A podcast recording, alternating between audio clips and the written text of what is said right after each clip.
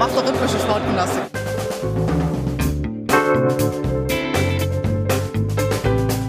Themen rausarbeiten, neugierig sein, ähm, dieses journalistische Brainstorming, wenn man unterschiedliche Haltungen zu gewissen Themen hat, das richtig bis an die Grenzen zu bringen. Ich lebe das zumindest mit und denke da nicht mehr viel, sondern bin einfach da und bin in jeder Sekunde bereit zu reden, zu schildern.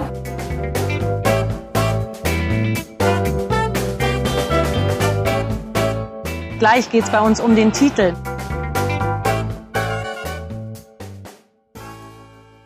Herzlich willkommen bei Fünf Frauen reden über Fußball. Hier ist die Becky, aber ihr werdet mich nur ganz kurz hören, denn wir haben mal wieder eine Bonus-Episode für euch. Wir dürfen nämlich netterweise das Podium Frauenquote und dann bei uns im Podcast ausstrahlen, was im Juni 2021, falls das jemand später hört, äh, bei der Finn-Mini-Konferenz stattfand. Ähm, das Podium wurde moderiert von Frühmitglied Mara Pfeiffer, die ihr also auch gleich noch häufiger hören werdet. Und sie hat tolle Gästinnen aus den vielfältigen Bereichen des Fußballs äh, auf dem Podium, äh, mit denen sie über das Thema Frauenquote im Fußball sprechen wird. Und wir dachten, das interessiert doch die Hörenden von Früff auch. Deshalb sind wir sehr dankbar an das äh, Finn-Netzwerk, dass wir diese Episode bei uns im Podcast ausstrahlen dürfen. Dann wünsche ich euch jetzt viel Spaß. Herzlich willkommen an alle, die heute dabei sind bei unserem Podium. Ich bin Antje und Teil der Orga-Crew und werde noch mal ein paar einleitende Worte sagen, bevor gleich Mara unsere Moderation übernimmt. Zuerst mal vielleicht, äh, ja, was ist das hier eigentlich gerade? Das ist ein, ein Podium im Rahmen der FIN-Konferenz. Was ist FIN überhaupt? FIN ist ähm, ein Netzwerk äh, ja, für Frauen im Fußball hat sich 2004 gegründet, ähm, beinhaltet verschiedenste Frauen aus verschiedensten Bereichen, die Fußballfans sind, ähm, die auch Rollen im Fußball haben, Ultras sind, die im Fußball arbeiten, Fanprojektlerin, Journalistin, Verbandszugehörigkeit haben und so weiter und so fort. Genau. Wir vernetzen uns, treffen uns regelmäßig, sind im Fußball aktiv. Heute ist es die Auftaktveranstaltung dieser Konferenz und es soll erstmal nur darum gehen. Und ähm, als wir uns gefragt haben, womit wir inhaltlich starten können, womit wir sozusagen präsent das, äh, äh das, die Konferenz eröffnen mit einem Podium, haben wir gedacht, es sollte ein Thema sein, was schon äh, mit Frauen im Fußball zu tun hat, aber das Ganze nochmal ein bisschen diverser denkt. Und das Thema äh, Quote ist uns irgendwie schon länger in den letzten Jahren ähm, immer mal wieder begegnet. Das ist äh, gerade ja, seit ein, zwei, drei Jahren nochmal mehr auf dem Tableau. Ähm, uns ist aber aufgefallen, dass es meistens, wenn es um Frauenquoten geht oder um Sichtbarkeit im Fußball und die Forderung von mehr Sichtbarkeit, ein gewisser Typ von Frau ist, die diese Sichtbarkeit einfordert, was auch total wichtig ist und gut ist, aber dass man das Ganze auch nochmal diverse diskutieren kann. Deswegen haben wir uns für dieses äh, Thema heute entschieden. Bevor ich jetzt gleich an Mara abgebe, danke ich nochmal allen Unterstützerinnen, allen GeldgeberInnen. Ähm, zum Beispiel hat uns die FIF-Stiftung gefördert, auch äh, Kick-In unterstützt, Früh der Podcast und Discover Football sowie Fußballfans gegen Homophobie und viele, viele mehr. Danke an dieser Stelle dafür. Das war es soweit von meiner Seite und ich gebe jetzt mal ab an Mara und wünsche euch ein schönes Podium. Ja, danke dir, liebe Antje. Ähm, ich hoffe, es können uns alle gut verstehen oder mich jetzt äh, erstmal und äh, dann gleich auch äh, die Diskutantinnen. Ähm, ich freue mich sehr, dass wir heute Abend hier alle zusammen sein können. Ganz, ganz vielen Dank auch von mir und von uns erstmal an die Orga-Crew, die jetzt schon zum zweiten Mal das ganz toll ins Netz ausgelagert hat. Alles, was ja eigentlich letztes Jahr live in Berlin hätte stattfinden sollen. wir hoffen, dass es dann vielleicht nächstes Jahr soweit ist, dass wir uns tatsächlich auch alle wieder äh, in diesem Real Life, was es irgendwann vor Corona mal gab, äh, mit äh, Bier und Häppchen dann äh, sehen. Ähm, einstweilen aber kommen wir jetzt heute Abend hier zusammen. Ähm, die Antje hat ja schon ein bisschen was dazu gesagt, was das Thema ist. wir würden es vom Ablauf her jetzt so machen, äh, dass ich erstmal die Gästinnen, mit denen ich heute Abend hier auf dem digitalen Podium spreche, ein bisschen vorstelle. Äh, dann haben wir so eine erste Hälfte der Diskussion äh, mit so konkreten Fragen, die sich auch ein bisschen auf die jeweiligen fußballerischen Lebenswelten der Gästinnen äh, beziehen und dann ein bisschen eine offenere Diskussion im zweiten Teil. Das erstmal äh, von mir vorab. Genau, ich glaube, ich nehme nicht zu viel vorweg aus der Diskussion, wenn ich sage, auch anschließend an das, was Antje gerade schon meinte, dass ähm, nach einer Frauenquote, so wie wir sie momentan vielleicht auch schon in Wirtschaft und anderen Bereichen des des gesellschaftlichen Lebens äh, sehen, ähm, noch sehr viel mehr kommen muss. Äh, es ist total wichtig, dass diese Frauenquote überhaupt erstmal ein Thema ist, weil irgendwo muss man immer den ersten Schritt machen. Aber man darf bei diesem, bei diesen Schritten, die dann folgen, quasi nicht den Fehler wiederholen, ähm, den wir ja auch bis dahin wahrgenommen haben. Also, ähm, dass man sagt, man, man meint jetzt mit einer Frauenquote alle anderen eben mit, äh, ohne sie ähm, direkt eben zu adressieren.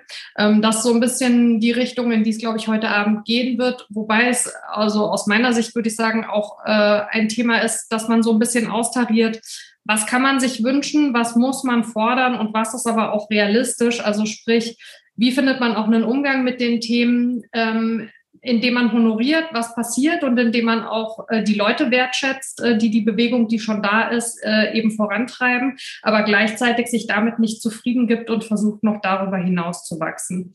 Das mal so ein bisschen als Stoßrichtung. Ähm, wenn wir von Fußball reden, heute Abend sprechen wir alle Bereiche des Fußballs an, also Fans, Vereine, Gremien, Stadien, Profis, AmateurInnen. Ähm, wir sind uns natürlich dessen bewusst, dass die auf ganz unterschiedlichen Ständen sind bei dem Thema. Das ist, glaube ich, auch total normal. Ähm, man kann vielleicht nicht bei jedem Aspekt auf alle Bereiche gleichermaßen eingehen, aber prinzipiell ist es schon so, dass wir äh, die alle betrachten wollen. Ähm, wenn wir von Diversität sprechen heute Abend, dann sprechen wir von den Dimensionen, die in der Charta der Vielfalt festgelegt sind. Ich äh, trage die gerade mal vor, ich kann sie nicht auswendig. Alter, soziale Herkunft, ethnische Herkunft Nationalität, Geschlecht und geschlechtliche Identität, körperliche und geistige Fähigkeiten, Religion und Weltanschauung, sexuelle Orientierung und soziale Herkunft. Also es geht eben ganz explizit nicht darum, eine Diversität jetzt nur im Sinne von äh, Mann, Frau und darüber hinaus, sondern äh, für alle diese Bereiche mitzudenken, weil genau das, glaube ich, im Fußball eben einfach auch sehr wichtig ist. Genau, jetzt würde ich wie angekündigt erstmal die Diskutantin vorstellen und äh, direkt jede Diskutantin mit einer Einstiegsfrage dann äh, bombardieren sozusagen. Riem, du hast nach deiner Zeit als aktive Spielerin eine Ausbildung zur Schiedsrichterin gemacht, pfeifst die zweite und erste Bundesliga der Frauen und die Regionalliga und dritte Liga der Männer. Ähm, in der zweiten Liga der Männer bist du als vierte Offizielle unterwegs. Äh, du hast viel Turniererfahrung, zuletzt bei der WM 2019 in Frankreich drei Partien gepfiffen und ein aktuelles Highlight war sicher das Finale der Champions League jetzt am 16. Mai, ähm, das du auch gepfiffen hast. Erstmal herzlich willkommen. Hallo, Danke, dass ich dabei sein darf. Wir freuen uns sehr darauf. Ähm, meine Einstiegsfrage an dich ist, ähm, du hast mal in einem Interview gesagt, dass du mit damals 34 äh, noch in diesem Bereich und gemeint war damals eben die dritte Liga der Männer ähm, aufrückst, äh, sollte für Frauen eine Motivation sein, weiter hart an sich zu arbeiten. Glaubst du, dass Frauen im Fußball immer härter arbeiten müssen, um dasselbe zu erreichen, was ein Mann äh, im Fußball erreicht? Ja, ganz eindeutig. Erstmal ist es so, dass wir ja ähm, Leistungsnormen haben, besonders halt im physischen Bereich, die auf äh, Männer ausgerichtet sind, auf, den, auf das Spiel, das ja auch Männer spielen und Männer pfeifen in der Regel. Und äh, das sind Normen, die jetzt nicht für jede Frau so leicht zu erreichen sind. Das ist was im Sprintbereich, das ist was im ähm, Ausdauerbereich, äh, so ein Intervalltest, den wir laufen müssen. Und das ist für, ich sag mal, einen normal trainierten Mann kein Problem. Für einen schlecht trainierten Mann wird schon kritisch, aber für eine super trainierte Frau ist es auch schon schwer. Und ähm, alleine, um die Voraussetzungen zu schaffen, um in den Ligen zu pfeifen, denke ich, dass es einen Unterschied macht und dass man immer mehr machen muss, auch besonders wenn man älter wird. Und auch auf dem Platz. Also wenn du als Frau ein super Spiel machst, es gibt immer eine Diskussion. Das es liegt nie an dir als Mensch, als Schiedsrichter, Schiedsrichterin, äh, als Kampfrichterin, was du machst, sondern es wird irgendwo immer dieses Geschlecht mit einbezogen. entweder haben es dir die Männer leichter gemacht, weil du ja eine Frau bist, oder ähm, sie spielen nicht so aggressiv, wenn du als Frau pfeifst. Es gibt immer genug äh, Ausflüchte, weswegen die Leistung, die wir da bringen, nicht unbedingt gleichwertig ist. Aber wenn sie mal vielleicht nicht so gut ist wie, ich meine, wir haben ja auch einen schlechten Tag, dann äh, liegt es auch immer an unserem Geschlecht. Also das ist, ich will das jetzt nicht so verallgemeinern und auch nicht verteufeln, aber es ist mir jetzt halt in den letzten, ich bin jetzt seit 2001 äh, Schiedsrichterin, in den Jahren immer wieder untergekommen und in der Regel untergekommen, dass das Geschlecht eine große Rolle spielt. Okay, danke dir ähm, für die Einschätzung. Ähm, Dani, ähm, du bist studierte Sozialpädagogin und warst im Fußball eigentlich schon überall unterwegs. Äh, angefangen im Fanladen des St. Pauli als Mitbegründerin und sieben Jahre lang als Geschäftsführerin der Fansupporters Europe, FSI. Ähm, seit 2017 als Projektleiterin von Kick-In, der Beratungsstelle Inklusion, äh, Inklusion im Fußball. Ihr seid angesiedelt bei der Bundesbehinderten Fanarbeitsgemeinschaft BBAG. Ganz wichtig ist aber euer Ansatz in Sachen Inklusion beschließt, äh, umschließt auch alle Bereiche. Ähm, nicht ausschließlich behinderte Menschen. Schön, dass du heute hier bist, liebe Dani. Hallo, schön, dass ich dabei sein darf. Ähm, meine Einstiegsfrage an dich ist, da du ja beide Bereiche gut kennst, denn, äh, Dani, was können denn Verbände und Vereine in Sachen Diversität von Fans lernen? Ähm, ich glaube, zunächst mal ähm, so ein gewisses Problembewusstsein, ähm, was über, also ich, ich denke, also ja, ich, es ist eine sehr große Frage. Also man könnte die sehr groß und sehr klein beantworten. Ich würde jetzt vielleicht in einem Satz, äh, es ist ja das Eingangsstatement, sagen, ähm, ich glaube, ein gewisses Problembewusstsein ähm, über Diskriminierung ähm, können Vereine von Fans lernen, die sich da seit vielen Jahren engagieren. Also sind ja auch nicht alle Fans gleich. Ne? Das ist, ähm, ist ja so, es gibt ähm, viele, die sind, äh, also doch einige in Deutschland, die sind da sehr engagiert. Und ich glaube, da könnten Vereine deutlich mehr von Fans mitnehmen, als sie das derzeit tun. Und das eben Antidiskriminierungsarbeit ähm, nicht nur eine, also eine Imagepflege ist sozusagen oder eine Frage der Imagepflege oder der medienwirksamen Aktion, sondern dass es da eben auch strukturelle Maßnahmen braucht. Ähm, da würde ich sagen, sind ähm, Fans den Verein nicht unbedingt äh, immer voraus, aber sie haben auf jeden Fall ein Bewusstsein an der Stelle, die, die sich engagieren, ähm, da einfach auch so ein bisschen den Finger in die Wunde zu legen. Und das ist ja auch gut, dass das mittlerweile mehr Ein Einkehr findet in die Strukturen des Fußballs auch. Danke dir. Ähm, Dennis, Du hast unter anderem für den ersten FFC Frankfurt, da hieß der noch so, gespielt, ähm, für Wolfsburg, den SV Wattenscheid 09 und bist mit dem TSV Schott Mainz aufgestiegen aus der Regionalliga, aber leider nur theoretisch, da es wegen eines Formfehlers am Ende keine Lizenz gab. Ähm, außerdem hast du für die türkische Nationalmannschaft gespielt. Dein Vater kommt aus der Türkei, deine Mutter ist Deutsche, dein Mann ist Italiener, spielt ebenfalls Fußball und ihr erwartet gerade euer erstes Kind. Herzlichen Glückwunsch und herzlich willkommen da sein darf. Wir freuen uns sehr. Meine Einstiegsfrage an dich ist, du hast mal in einem Interview gesagt, es war dir auch deshalb wichtig, in der türkischen Nationalmannschaft zu spielen, weil du den, die Mädels in der Türkei stolz machen wolltest, dass ihr auch Fußball spielen könnt. Wie wichtig ist diese Art der Repräsentation im Fußball? Also ich finde das sehr, sehr wichtig äh, im Frauenfußball, aber generell im äh, Allgemeinfußball, ob Männer oder Frauen, finde ich sowas sehr, sehr wichtig. Ähm, sich als Frau zu repräsentieren im Frauenfußball, auch in der Türkei, weil in der Türkei ist es leider noch nicht so populär, äh, Frauenfußball, da wird das leider noch nicht so akzeptiert. Äh, aber ich hoffe, dass es in den nächsten Jahren ähm, einfach offener ist, äh, dass auch Frauen Fußball spielen dürfen in der Türkei und dass das dann nicht mehr so streng gesehen wird. Mhm. Danke dir. Ähm, Pia, du warst Spielerin, sagst, Fußball war immer ein großer Teil deines Lebens, aber er hat dir auch gezeigt, wie alle, die nicht zur Gruppe der CIS-Männer gehören, darin diskriminiert werden. Ähm, dein politischer Aktivismus und die Liebe zum Fußball liefen lange getrennt. Dann kam Discover Fußball. Äh, da engagiert ihr euch für weltweite Gleichberechtigung und Rechte von Frauen und Mädchen und nutzt Fußball sozusagen als Empowerment-Strategie. Ähm, auch vor Ort mit dem DFC Kreuzberg, dem du angehörst. Ähm, du bist Mitinitiatorin der Kampagne Kick Out, in der queere Menschen aus dem Fußball sich zeigen, auch um das Statement ganz klar abzugeben, wir sind längst hier. Ihr redet über uns, äh, als müsste man die Tür erst noch aufmachen, wir sind schon längst drin.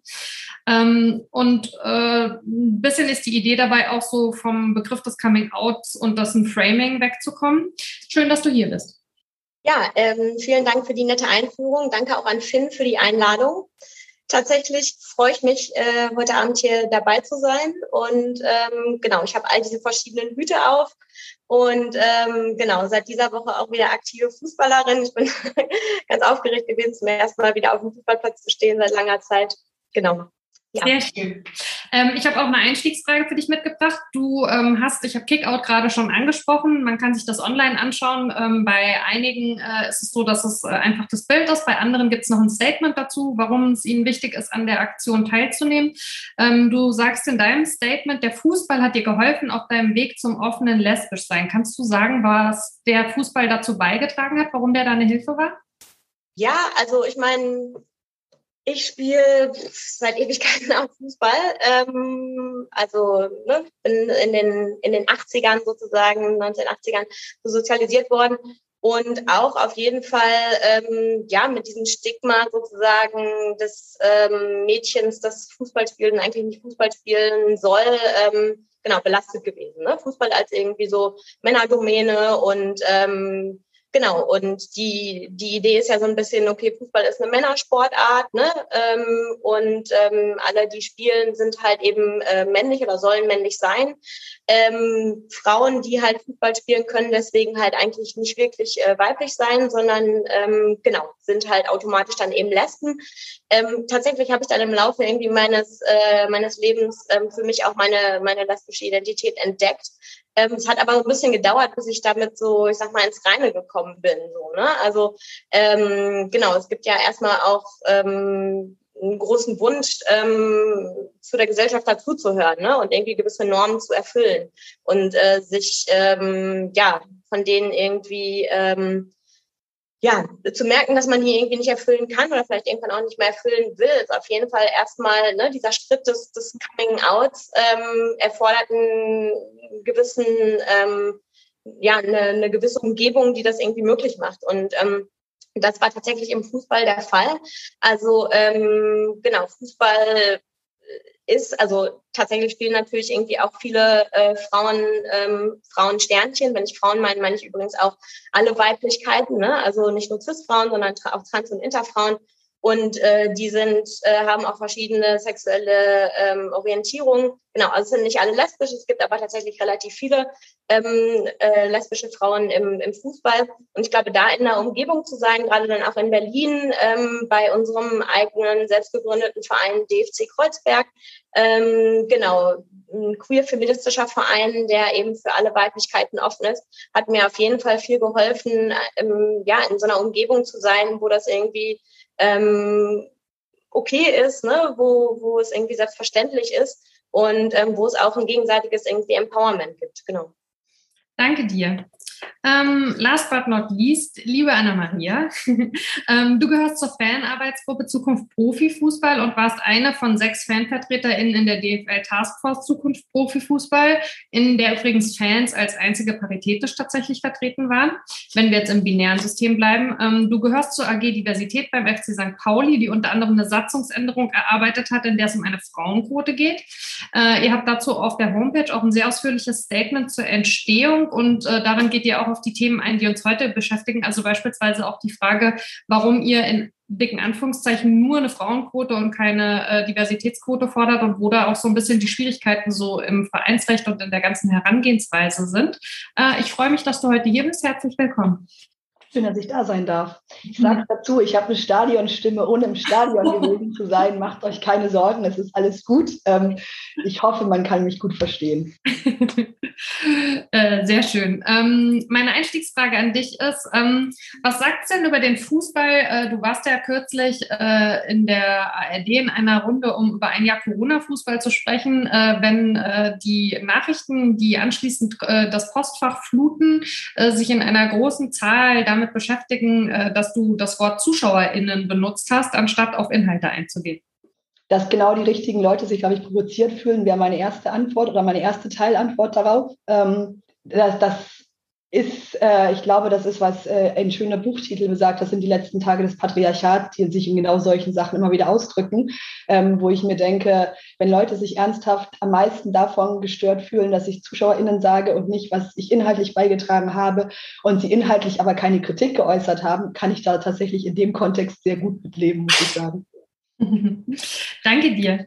Ähm, und danke euch allen für die ähm, ausführliche Runde zum Einstieg. Ich würde es jetzt äh, zunächst mal so machen, dass ich ähm, Fragen äh, an TeilnehmerInnen aus der Runde konkret stelle. Wenn aber eine von den anderen dazu gerne auch noch was beitragen möchte, fühlt euch äh, da auf jeden Fall eingeladen.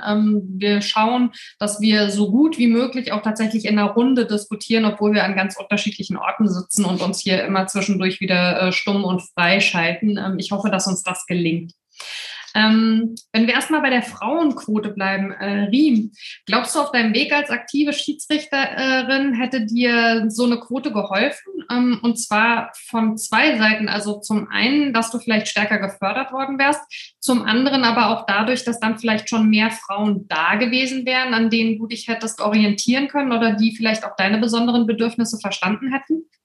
Hm, vielleicht eher der zweite Punkt, weil ich der Meinung bin, dass ich besonders gut gefördert worden bin und mhm. das auch ein Grund ist, warum ich so weit gekommen bin, wie ich jetzt gekommen bin. Bei uns im Verband, ich komme aus dem niedersächsischen Fußballverband und somit norddeutschen, da hatten wir äh, zu Beginn meiner Karriere zwei ähm, Obleute, die sich sehr stark mit dem Thema auseinandergesetzt haben und da eine große Chance gesehen haben, nicht nur Frauen zu fördern, sondern auch das eigene Image so ein bisschen aufzupäppeln, das muss man ehrlicherweise sagen. Und äh, also im Prinzip für mich eine Win-Win-Situation, weil ähm, Bibi Steinhaus ist ja auch bei uns aus dem Verband und das ist, glaube ich, kein Zufall, dass ausgerechnet wir beiden so weit gekommen sind. Also da sieht man, dass da auch schon vor äh, 15, 20 Jahren eine große Bereitschaft da war. Und ich glaube eben, ohne diese Förderung und ohne diese Menschen, die, ähm, die das eben auch gesehen haben als Chance, wären wir überhaupt nicht so weit gekommen. Das Thema Frauenquote ist im Schiedsrichterwesen etwas schwierig. Ich hatte ja vorhin schon mal diese ganzen Leistungsnormen angesprochen. Ich finde auch, dass eine Schiedsrichterleistung sauschwer messbar ist. Also du hast natürlich Kriterien, keine Ahnung, natürlich erstmal die Entscheidung, die aber auch, wie wir ja jetzt sehen, mit Videoassistenten und so weiter, die ist immer kann man immer so und so äh, auslegen. Und es gibt immer welche, die sagen, die sagen jetzt mal Strafstoß oder kein Strafstoß, Handspiel oder kein Handspiel. Und das ist so schwierig, dass eigentlich das, was am Ende dabei rauskommt, also ob du gefördert werden sollst oder nicht, nicht immer in der Hand des Aktiven liegt. Es muss eine Bereitschaft da sein, Frauen auf höchstem Niveau zu sehen. In, ähm, der Job oder die, diese äh, Funktion als Bundesliga-Schiedsrichter, das ist ein Fulltime-Job geworden. Das sind alles Männer, die äh, fast gar keine Nebentätigkeiten oder Haupttätigkeiten mehr haben. Die meisten haben zwar einen eingetragenen Beruf, aber das äh, Schiedsrichterwesen nimmt so viel Zeit in Anspruch, auch auf internationaler Ebene, dass du äh, nicht äh, das mal eben so nebenbei machen kannst. Also ähm, und da wollen halt viele hin. Es ist auch eine Frage, was man verdienen kann dann auf dem Niveau. Von daher wird da kein Platz freiwillig an eine Frau geschenkt, in Anführungsstrichen, die es vielleicht in den Augen von vielen nicht verdient hat oder wo die Leistung eben nicht stimmt. Aber das, was du meintest mit, wenn es halt mehr Frauen gegeben hätte, die Vorreiterinnen sind, ich glaube, das hilft schon. Auch erstmal in der Schiedsrichterinnengewinnung, weil da haben wir momentan auch große Probleme. Vielleicht auch Nachfrage dazu hinsichtlich dessen, dass man sich mehr zutraut, wenn man sieht, andere sind schon da und haben es eben auch geschafft? Ja, sowieso. Also auf jeden Fall. Und es ist ja wirklich so, dass ähm, wir jetzt uns nicht wirklich deutlich äh, unterscheiden. Also wir, wir sind da in dieser großen Gruppe und jetzt gerade, auch wenn wir jetzt von Bibiana reden, die ja in der ersten Liga gepfiffen hat und das wirklich, wie soll man das jetzt äh, formulieren, ohne irgendwie mal im Fokus gestanden zu haben, in negativer Hinsicht, wie ich denke. Und das ist eine ganz große Leistung, weil es wird jedes Wochenende so massiv diskutiert. Und das hat sie sich schon äh, wirklich sehr erarbeitet. Und wenn man das einfach viel häufiger sehen würde, was, wozu Frauen imstande sind auf dem Niveau, das würde uns allen wirklich helfen und uns alle, also uns Frauen weiterbringen. Dank dir. Ähm, Anna-Maria, Frage an dich. Ähm, du bist ja in der, Grem äh, in der Gremienarbeit schon tief drin. War für dich immer klar, dass dir das als Frau auch offen steht oder wäre auch da Thema Repräsentanz vielleicht früher das Gefühl gewesen, da kann ich hin, wenn mehr schon vor dir da gewesen wären? Ich glaube, der FC St. Pauli ist ja schon so ein bisschen speziell, weil wir jetzt schon zwei Frauen auch schon vor der Quote, die wir hoffentlich beschließen werden, zwei Frauen in den, also in den exponiertesten Gremien haben, aber auch ansonsten alle Gremien ähm, tatsächlich eine, mindestens eine Frau, mindestens einer Frau besetzt sind. Ähm, das heißt, es gibt schon diese einzelnen Vorbilder von Leuten. Ähm, die Frage ist natürlich, ist das jetzt eine Ausnahme oder wie kriegt man das Ganze in eine Regel überführt, weswegen wir eben genau sagen, wir wollen gerne diese, diese Quote haben. Ähm, und ich glaube, ganz allgemein ist es einfach so, wenn ich mich im Fußball umgucke und gucke, wer trifft Entscheidungen, dann sind das äh, im allergrößten Fall weiße alte Männer über 50, ähm, die in allen möglichen äh, Kontexten sitzen. Und ähm, wenn man da zumindest mal ein paar weibliche Gesichter reinbringt, ist das, glaube ich, ein erster Schritt, um einfach Leuten zu zeigen, dass der Fußball ähm, uns allen gehört. Ich höre immer wieder, ähm, gerade jetzt im Kontext der Super Leagues, finde ich sehr eindrücklich, ähm, haben, hat Agnelli, glaube ich, unter anderem, also Agnelli von ähm, Juventus Turin, immer wieder schön erzählt, äh, die Jugend von heute hätte kein Interesse mehr am Fußball und deswegen müsste man jetzt ganz neue Zielgruppen äh, rausfinden und Spielkürzer machen und Super League ist die einzige Lösung und äh, hat das auch damit begründet, wo ich mir denke, na ja, zeigt den Leuten doch mal Vorbilder, zeigt ihnen doch mal, wie Fußball eigentlich aussieht, dann identifizieren sich auch junge Leute damit und dann bleiben die auch dabei und gehen halt nicht irgendwo hin in soziale Bewegungen, ähm, wo die Leute aus aussehen wie sie und nicht nur wie ihre, Entschuldigung dafür, ihre Großväter im allermeisten Fall. Und das ist, glaube ich, der, der Punkt ganz allgemein, wo es um Repräsentanz und Sichtbarkeit geht. Was würdest du denn sagen? Du hast jetzt gerade schon angesprochen, dass äh, beim FC St. Pauli ähm, ja also die Frauen äh, schon in einer größeren Vielzahl vertreten sind als äh, eben in vielen, vielen anderen Vereinen. Ähm, ist es so, dass dir das auf dem Weg dahin schon Türen geöffnet hat oder ist dir das so richtig erst bewusst geworden, dass das da anders ist, äh, als du es äh, dann live erlebt hast quasi? Mir ist es aufgefallen tatsächlich, als ich mich geärgert habe, 2018 war das über unsere Kandidatinnen zur Aufsichtsratswahl.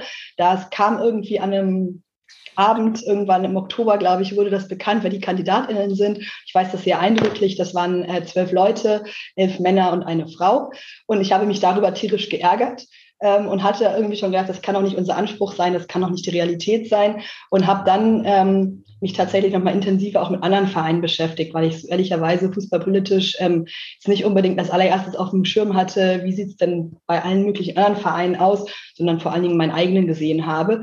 Und als ich dann irgendwie diese 36 damals, also ich habe sogar, glaube ich, die zweite Liga auch mitgemacht, 56 Profivereine, die dritte Liga mitgemacht, 56 Profivereine durchgeklickt hatte, ähm, hatte ich mehr Georgs, Hans und Michael gesehen als Frauen insgesamt. Und äh, das ist halt kein haltbarer Zustand, ehrlicherweise. Hm. Also ja, ich glaube, ja, der FC St. Pauli ist dann, ist dann einen kleinen Schritt weiter. Können wir nachher auch nochmal drauf eingehen. Die Diskussionen intern waren dann aber trotzdem sehr spannend, ähm, weil ich glaube, das Außenbild häufig ist, dass das ja komplett problemlos gewesen sein muss und ganz so einfach war es dann halt auch leider doch nicht in allen Fällen. Ja, danke dir. Ähm, Dennis, konkrete Frage an dich.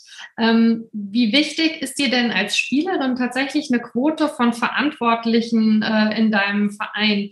Und ähm, gibt es vielleicht Themen, ähm, wo du sagen würdest, jetzt beispielsweise sowas äh, wie Vereinbarkeit, äh, Beruf und Familie, was ja für Spielerinnen auch ein Thema ist, äh, die Frage, was passiert, wenn man eben beispielsweise schwanger wird und möchte anschließend wieder weiterspielen und so weiter, wo du das Gefühl hast, wenn es mehr Frauen in den Vereinen gäbe, dann würden die vielleicht auch aktiver angegangen?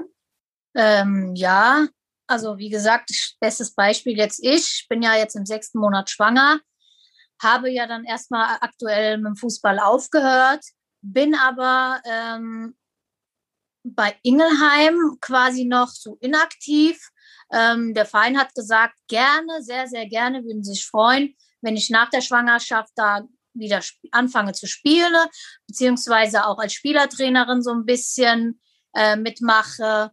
Und äh, die unterstützen mich so gut. Und ähm, ich freue mich auch, dass äh, so Vereine auch gibt. Und ähm, ja, ich denke auch allgemein in anderen Vereinen sollte es auch sowas geben, wenn äh, eine Frau schwanger schwanger werden möchte, beziehungsweise eine Familie gründen möchte. Ich bin ja jetzt auch schon 34, ähm, dass man einfach mehr unterstützt wird von den Vereinen, was danach ist. Und ähm, das finde ich halt sehr, sehr wichtig. Und da ist halt ein Beispiel wie Ingelheim, die haben mich da sehr, sehr gut aufgenommen. Und, beziehungsweise bin im November bin ich da eingestiegen in der Corona-Zeit, habe dann noch nicht einmal trainiert und bin dann, äh, so wie es sein sollte, im Januar schwanger geworden, habe da ja nicht ein Training mitgemacht und war auch nicht einmal da in, in dem Verein gewesen, haben dann immer nur telefonisch gesprochen oder ähm, per WhatsApp geschrieben, aber gesehen habe ich jetzt die Spielerin auch noch nie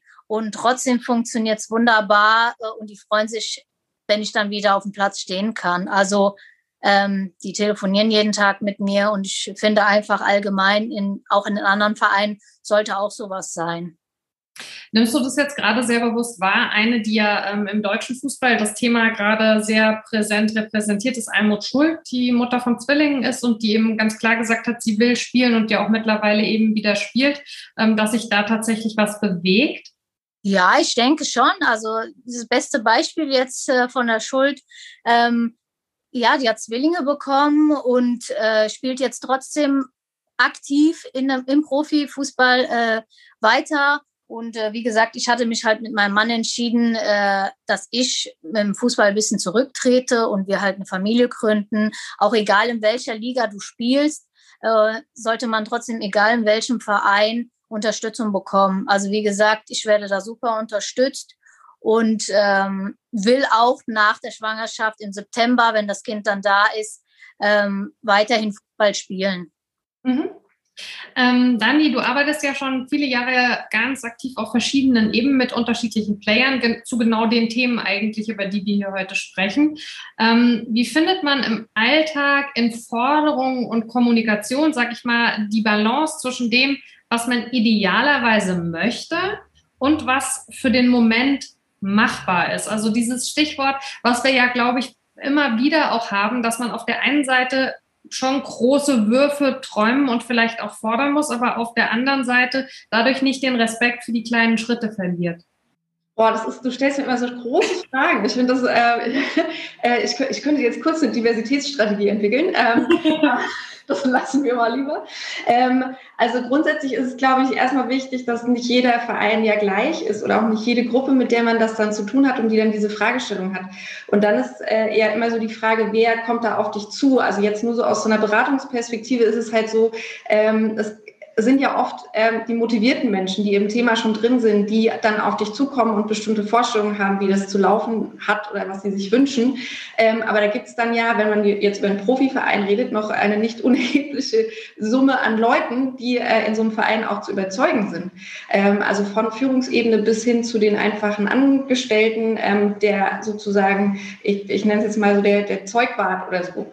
Na, also das ist ja wirklich so von bis, die dann da irgendwie mitgehen müssen. Und dann ist ja die Frage, was äh, sind sozusagen sinnvolle Schritte, die man erstmal gehen sollte, ähm, bevor man sozusagen gleich das große Ganze fordert, weil vielleicht die ein oder andere Maßnahme besser verträglich und vermittelbar ist als die andere. Also ähm, das ist, das ist, glaube ich, sozusagen erstmal das, ähm, da, dahin zu gucken, wen hat man da vor sich und dann auch wirklich den ähm, und zu schauen, was kannst du jetzt auch machen. Weil also meine Arbeitserfahrung ist auch immer wieder, das ist ein Riesenthema, gerade wenn wir über Gesamt, Vielfalt insgesamt sprechen. Es geht um wahnsinnig viele Themen, die sich auch alle miteinander, die alle miteinander verwoben sind. Ne? Also ähm, sozusagen Frauen sind ja nicht nur Frau sondern sie könnten auch, sie haben multiple Hintergründe oder auch Fähigkeiten oder oder. Ne? Also das äh, geht dann hier nicht nur um eine Frauenquote, sondern vielleicht auch um barrierefreie Arbeitsplätze und äh, oder Regelungen zum Mutterschutz. Es gibt aber auch Frauen, die wollen gar keine Kinder. Ne? Also so, ähm, das sind ja alles so Ent Lebensentwürfe, die man da ähm, berücksichtigen sollte und äh, die dann auch äh, eine Rolle spielen, wenn man solche Maßnahmen entwickelt ähm, und wen, wen man dann halt vor sich hat. Hast du die Unterstützung? Also ich glaube, das Wichtigste ist auch erstmal, und dann höre ich auch auf, ähm, das Wichtigste ist auch erstmal, ähm, zu gucken, dass man den Support sich von oben organisiert. Ne? Also ich glaube, man kann als, als Fangruppe ähm, oder auch als Initiative aus, aus Mitarbeitenden ähm, heraus, kann man natürlich ähm, schöne Sachen initiieren, aber ich glaube, einer der wichtigsten Schritte ist zuerst mal wirklich das auch ähm, zu einer zu einer Konsensposition oder dann, wie es bei St. Pauli gelaufen ist, eben auch zu einem, ähm, zu einem Plan zu machen, der durch Mitglieder auch verabschiedet wurde. Erlebst du es da auch, dass Menschen in Vereinen und Verbänden, die zu eben der Gruppe gehören, die sich äh, engagieren und die versuchen, da den Ball ähm, weiterrollen zu lassen, dass die auch manchmal frustriert sind von so einer Generalkritik, die ja dann kommt äh, und irgendwie sagen, wieso wird da nicht stärker differenziert? Ähm, ich weiß nicht, ich, ich, bin mir nicht sicher, ob ich die Frage verstehe. Meinst du, also inwieweit wird nicht stärker differenziert zwischen dem Machbaren und dem ähm, und den. Ja, und auch, also es ist ja schon so, dass es gibt ja aktuell tatsächlich äh, eine, eine, sehr massive Kritik, gerade an den Verbänden, äh, die sicherlich an ganz vielen Punkten auch gerechtfertigt ist. Gleichzeitig gibt es ja aber eben in den Verbänden auch jetzt schon Menschen, die sich engagieren und die versuchen, diese Themen voranzutreiben. Erlebst du da manchmal auch Frust von den Leuten, die es schon versuchen, dass sie das Gefühl haben, alles wird ständig über einen Kamm geschoren und dann ist es wieder der böse DFB, obwohl eben auch da schon Leute irgendwo an gewissen Positionen sitzen, die ja versuchen, versuchen, die Dinge zu bewegen? Ja, total. Also ich erlebe da, ich äh, bekomme da ganz viel Frust mit. Ähm, also ob jetzt von Vereinsseite oder Verbandsseite, das ist natürlich schon so. Also wenn da von außen der Druck aufgebaut wird, ähm, dann äh, entsteht natürlich drin sozusagen die, ähm, die, die, die Wahrnehmung, alles, was ich mache, ist falsch oder ist nie genug. Ähm, und das ist natürlich was, was man aber auch ein Stück weit aushalten muss, denke ich. Also ne, das muss sich dann auch austarieren ähm, mit den, also im Dialog mit den Menschen, die von außen auch die Forderungen stellen. Und aus meiner persönlichen Perspektive, ich kenne auch viele, die das für sich zu nutzen wissen, also die ähm, sozusagen sich das auch tatsächlich teilweise sogar mehr wünschen würden, dass es da äh, entsprechenden Druck gäbe, weil sie den dann nach innen weitergeben können und dann vielleicht auch oben mehr Gehör finden mit ihren Positionen. Also insofern ähm, ist, hat das immer ist, also kann das auch was sehr Produktives sein. Und da wünsche ich mir oftmals, dass die äh, Protagonistinnen, die da, da, dazu arbeiten müssen, ähm, sich das auch mehr zunutze machen können. Also das auch produktiver nutzen, ohne gleichzeitig jetzt zu sagen, dass jede Maximalforderung immer automatisch richtig ist. Guter Punkt, ja. Ähm, Pia, ihr legt ja sowohl bei euch im Verein als auch jetzt mit der Initiative Kickout einen äh, sehr großen Schwerpunkt eben darauf, ähm, die Betonung äh, zu haben, äh, dass man über die Binarität hinaus denken muss. Ähm, wie nimmst du denn dann wahr, wenn es solche Initiativen wie Frauenquoten gibt? Findest du, das ist ein guter erster Schritt oder ärgerst du dich dann, dass man nicht direkt einen größeren Wurf macht und darüber hinaus fordert? Ja, also ich meine, ich denke auch, das ist ein bisschen so ein schmaler Grad zwischen Solidarität, zwischen Frauensternchen ähm, und aber tatsächlich auch irgendwie, ähm, ja, Diversity halt irgendwie oder Intersektionalität immer mitzudenken. So. Also ich frage mich natürlich schon auch, wenn eben äh, Frauenquoten von 30 Prozent gefordert werden, wie ja jetzt irgendwie in der jüngsten ähm, Aktion, ne? Ähm, Kein mehr. Genau. Ähm, frage mich natürlich, welche Frauen sind damit gemeint? Ne? Also sind damit dann halt eben die CIS-Frauen mittleren Alters, akademischen Hintergrunds, weiß, äh, heterosexuell gemeint so? Also meistens ist das ja eigentlich eher der Fall. Ähm, und genau, was ist, was ist mit den anderen? Ich meine, Dani hat es ja gerade schon gesagt, ne? ich meine, wir haben ja mehr als eine Identitätskategorie alle. Ähm, genau, deswegen irgendwie, wenn wir jetzt dann von ähm, 30 Prozent äh, Frauen reden, so und dann damit aber halt eben nur die Frauen äh, gemeint sind, die ich gerade genannt habe, äh, hab, dann ist das ehrlich gesagt finde ich es zu wenig so, ne? Also ähm, und ja, realistisch, realpolitisch denken, okay. Aber andererseits, wenn das dann heißt, okay, wir müssen erst das eine machen und wir können irgendwie den Verbänden und irgendwie, genau, den ähm, alten weißen heterosexuellen Cis-Männern das ja nicht zumuten, zu viel zu machen, denke ich so, nee, ist mir nicht, genau, reicht mir nicht, ne? So, also, ähm, und ich finde das, ähm, wie gesagt, sollte man direkt von vornherein irgendwie ähm, mitdenken, so, ne? Und ähm, tatsächlich manchmal ist es auch so, dass äh, Verbände erstaunlich ähm, doch flexibel sein können. Also der Berliner Fußballverband hat jetzt vor anderthalb Jahren als erster äh, Landesverband eine Regelung für Transmenschen ähm, im Spielbetrieb ähm, verabschiedet, so das hätte ich niemals gedacht, ne? dass das irgendwie, also ich meine, der Berliner Fußballverband ist da nicht irgendwie anders als die anderen Landesverbände oder der DFB, also auch so von ähm, der Aufstellung ne? und gerade der, der Vertreter, sage ich jetzt ganz bewusst, die, die dann ähm, zu diesen Verbandstagen kommen, ähm, die, also ich hätte niemals gedacht, dass äh, dieser Antrag durchgeht und aber mit einer gewissen ja, Lobby und natürlich auch irgendwie mit einem, mit einem politischen Willen von Verbandsseite aus geht sowas schon. Ne? Ähm, ich meine, auch da sind wir ja irgendwie ähm, immer noch in, in dem binären System. Ne? Du hast ja irgendwie nach nicht-binären ähm, Strukturen gefragt. Also ähm, es ist auf jeden Fall ein guter Schritt, den der BV da gegangen ist, aber es geht auch erstmal da wieder um eine Geschlechtsangleichung oder von Menschen, die einen diversen Geschlechtseintrag haben. Den gibt es ja in Deutschland seit 2018 ähm, für intergeschlechtliche Menschen. Ähm, genau, aber es geht auch immer wieder um eine Angleichung. Es geht immer wieder um irgendwie, also ne, ich muss mich halt den der Frauen oder der Männerliga irgendwie zuordnen und so. Ne? Also ähm, und wie gesagt, in einer gewissen Zeit kann ich dann irgendwie das vielleicht machen ohne eine Ver, ähm, Personenstands- und Vornamensänderung und so weiter. Also ja, ich finde, mm, der Fußball muss da halt auch die gesellschaftlichen ähm, Entwicklungen mitgehen, wie zum Beispiel, dass es in Deutschland, wie gesagt, seit 2018 einen diversen Geschlechtseintrag gibt. So und ähm, genau so und das sollte auch im Fußball ähm, sich widerspiegeln. Ne? Also mit halt eben auch der Möglichkeit, dass ähm, ja, dass Menschen so wie es gerade ist, zumindest selber wählen können, wo sie spielen wollen und das aber nicht nur irgendwie so lange, bis sie dann halt irgendwie einem Geschlecht angeglichen sind oder so. Ne? Genau. Und tatsächlich eben auch nicht nur Menschen mit diversen Geschlechtseintrag. So, also Darf ich da ganz kurz Gerne. ergänzen oder ähm, sozusagen, ähm, das ist fast ein, also ist kein Einwand, aber so, so ein bisschen äh, zur Diskussion Realpolitik versus äh, Maximalforderung. Ähm, der Berliner Fußballverband hat aber davor jahrelang auch schon zum Thema geschlechtliche Vielfalt gearbeitet. Ne? Also das muss man halt auch dazu sagen, so dass halt dann, ähm, also der, der Antrag sozusagen ein verhältnismäßig kleiner Schritt war. Ich sage jetzt mal, keine Ahnung, würde der HSV, egal oder welcher Verein auch immer, ähm, äh, aus, der, aus der Bundesliga jetzt plötzlich von heute auf morgen so einen Antrag bekommen, glaube ich nicht, dass der durchgeht. Ne? Also das ist, das muss man halt auch einfach dazu sagen. Ich glaube, da gehört einfach schon so eine gewisse Kulturveränderung dazu, die ähm, passiert sein muss, damit solche Themen dann einfach auch ähm, vermeintlich kleine Schritte werden. werden ne? Und da, muss, da müssen, glaube ich, andere Konsenspositionen erstmal gefunden werden an vielen Punkten. Also zumindest was jetzt den Status quo des Fußballs im Moment betrifft. Ähm, genau, äh, Mara, over to you again, sorry. Nee, alles wunderbar. Genauso soll es ja eigentlich laufen. Und ähm, auch noch anschließend daran, also du hast gerade schon gesagt, Pia, ähm, Berlin ist der einzige von den 21 äh, Landesverbänden.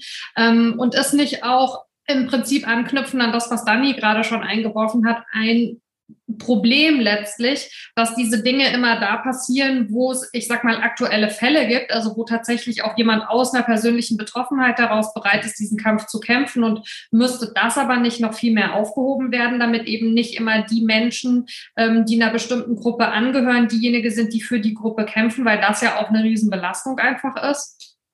Auf jeden Fall, gebe ich dir total recht. Also ähm, ich meine, ich persönlich spreche aus Narzisst-Perspektive, aber ähm, genau, also wir haben uns mit dem DFC Kreuzberg auf jeden Fall auch mit dafür eingesetzt, ähm, und ich denke, dass es gerade irgendwie ähm, dann auch der, ich sag mal, der Alliierten irgendwie ähm, bedarf, die dann halt den, den Mund aufmachen, so, ne? Dass halt eben nicht sozusagen, wie du schon sagst, die Betroffenen selbst immer für sich irgendwie einstehen müssen. Und ich meine, die, die Frage ist halt auch, ähm, wer kann das? Vielleicht, wie gesagt, in Berlin-Kreuzberg ist es noch irgendwie einfacher als in Bayern auf dem Dorf, ne? So, und ich meine, queere Menschen gibt's überall, ne? In allen Ligen, auf allen Bolzplätzen so. Also ähm, das ist ja auch das, was wir mit Kickout ähm, angestrebt haben oder auch nach wie vor eben anstreben, halt eben Vorbilder zu sein und, und zu, zu zeigen, okay, es gibt diese, diese queeren Menschen schon. Also ich meine, wenn von äh, Queerness im Fußball die Rede ist, dann geht es ja eigentlich immer nur um die schwulen, ähm, cis-männlichen Profifußballer, von denen sich doch irgendwann mal einer outen muss und ähm, die es doch geben muss und so weiter und so. Aber wie gesagt, es gibt ja diese queeren Menschen schon, schon überall. Aber die Frage, wie gesagt, ob ich damit irgendwie offen auf dem, auf dem Platz oder in der Kabine irgendwie sein kann, hängt total von, von meinem Umfeld ab. Und da braucht es halt tatsächlich auch ein, ein offenes, ein unterstützendes Umfeld eben von denjenigen, die in der privilegierten Position sind, sich halt nicht irgendwie rechtfertigen zu müssen. Und in dem Fall, wie gesagt, ähm, Cis-Menschen zum Beispiel oder eben meistens heterosexuelle Menschen. Genau, so. Mhm. Dank dir. Ähm, Anna-Maria, ich habe noch mal eine Nachfrage zu eurem Antrag. Und zwar, ich habe es vorhin schon angesprochen, äh, ihr habt äh, in dem Statement dazu das ein bisschen ähm, angedeutet, dass es da durchaus auch gar nicht so einfach ist, über eine Frauenquote hinaus in der Forderung zu gehen äh, in Sachen, ich sag mal, Formalitäten, Vereinsrecht und so weiter. Auf was für Hürden seid ihr denn da gestoßen?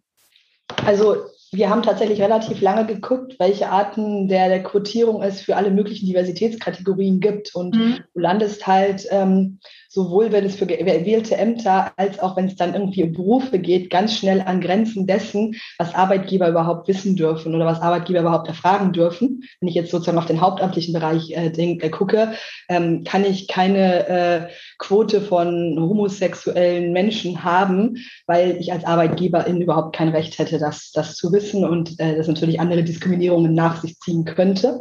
Ähm, wir haben da tatsächlich sehr ausführlich geguckt, ähm, im Vereinsrecht äh, auch relativ breit, ähm, was für Beispiele es gibt, wie das weitergefasst ist ähm, und mussten halt feststellen, dass, äh, dass das entsprechend einfach schwierig ist, da tatsächlich ähm, überhaupt auch nur ein einziges Beispiel zu finden, wie über die klassische Mann-Frau-Kategorisierung hinaus ähm, da eine Quotierung gelebt werden kann.